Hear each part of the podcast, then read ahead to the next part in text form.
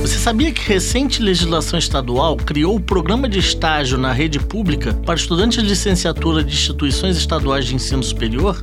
É o que afirma a Lei Estadual 9876, de 7 de outubro de 2022, que diz que o estágio será realizado em escolas vinculadas à Secretaria de Estado de Educação ou da Fundação de Apoio à Escola Técnica FAETEC. São objetivos do programa promover oportunidade de aprendizagem profissional, incentivar a articulação entre a formação acadêmica e demandas da educação básica.